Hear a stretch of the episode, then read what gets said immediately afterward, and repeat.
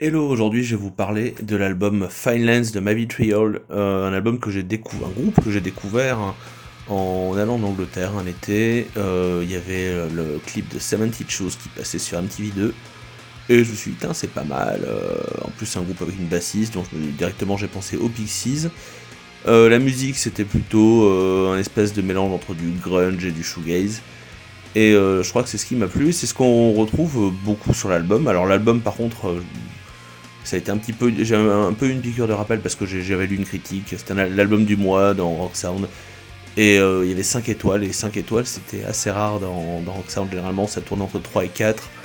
Et euh, ils mettaient 5 étoiles quand vraiment ils aimaient le disque. Donc euh, je me suis un peu laissé charmer. Je ne sais pas de qui était la chronique à l'époque. C'était peut-être peut, déjà Thomas VDB, qui sait.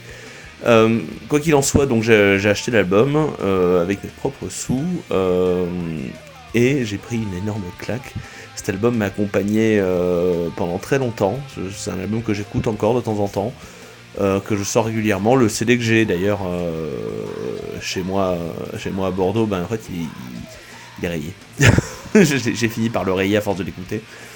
c'est un, il y, a quand même 7 singles qui ont été tirés de cet album. Donc ça, vous montre le, potentiel des morceaux qui y avait dessus. Il y a même, même un single inédit qui est Mood Swings, qui était déjà encore un peu plus dur. Euh, sur l'album, il, y, a vraiment des, il y a, vraiment tout. Euh, il y a deux, trois, il y a beaucoup d'interludes aussi, des interludes assez, euh, assez ténébreux. Il y a plus un interlude entre guillemets nu metal où bon bah c'est, le morceau s'appelle Critic Oriented Rock, je crois. Et en gros, c'est 45 secondes de néo-metal avec le chanteur qui est.